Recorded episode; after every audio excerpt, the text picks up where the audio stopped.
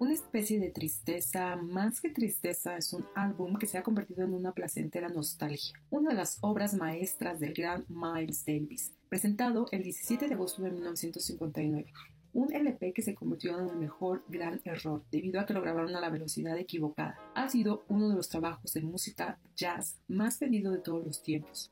Davis llegó con la idea unas horas antes de comenzar a grabar, acompañado de las vacas sagradas del jazz como el saxofonista John Coltrane, el contrabajista Paul Chambers, Julian Cannonball Adderley en el saxofón alto, Jimmy Cobb en la batería, Bill Evans al piano y Winton Kelly pianista. El error de velocidad de algunas de las canciones fue corregido en los 90. Fueron tres los tracks. El primero, So What.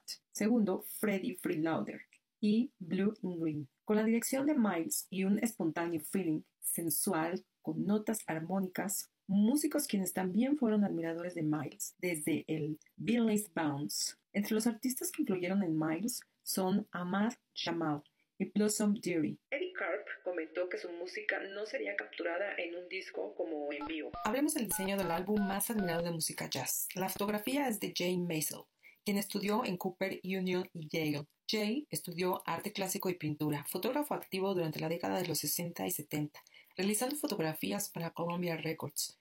Entre las estrellas que capturó están Marilyn Monroe, mostrando su buen ojo, como dicen algunos, en la luz, el color y personas de un día normal. La foto de la portada fue tomada durante la llamada Golden Age of Jazz en New York, una fotografía favorita de Jay, la cual todos los días por años no pierde poder. Jay en sus fotografías da mayor importancia al color que emitir emociones fotografiando personas. En el año 2002, expertos en preservación de música y sonido de los Estados Unidos anexó a Kind of Blue en el Registro Nacional de Grabaciones de la Biblioteca del Congreso de Estados Unidos por su significación cultural o histórica en la vida norteamericana. En 2012, la revista Rolling Stone lo colocó en el puesto 12 en su lista de los 500 mejores álbumes de todos los tiempos.